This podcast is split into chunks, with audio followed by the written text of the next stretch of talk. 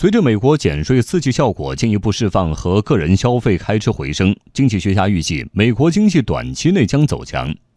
亚特兰大联邦储备银行公布的预估数据显示，第二季度美国经济将增长百分之四点一。但是，随着通胀压力显现和美联储逐步加息，利率水平上升和金融环境收紧将打压经济增长。统计数据显示，美联储最看重的通胀指标——个人消费支出价格指数，五月份同比上涨百分之二点三。剔除掉食品和能源的核心 CPI 同比上涨百分之二，已经达到了美联储百分之二的通胀目标。经济学家预计，薪资和油价上涨将推动下半年美国通胀继续上行。而根据美联储六月份的加息预测，今年下半年美联储还有两次加息。与此同时，美联储将继续推进收缩资产负债表的进程，加息与缩表将推动美国长期利率水平上升和金融环境收紧。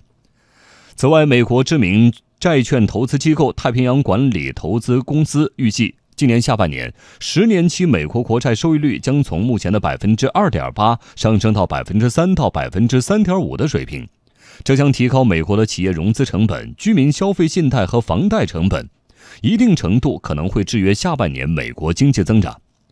同时贸易摩擦加剧也可能在一定程度上对美国经济造成负面冲击。美国经济增长仍然面临较大不确定性，美国经济的短期走强难以掩盖中长期的隐忧。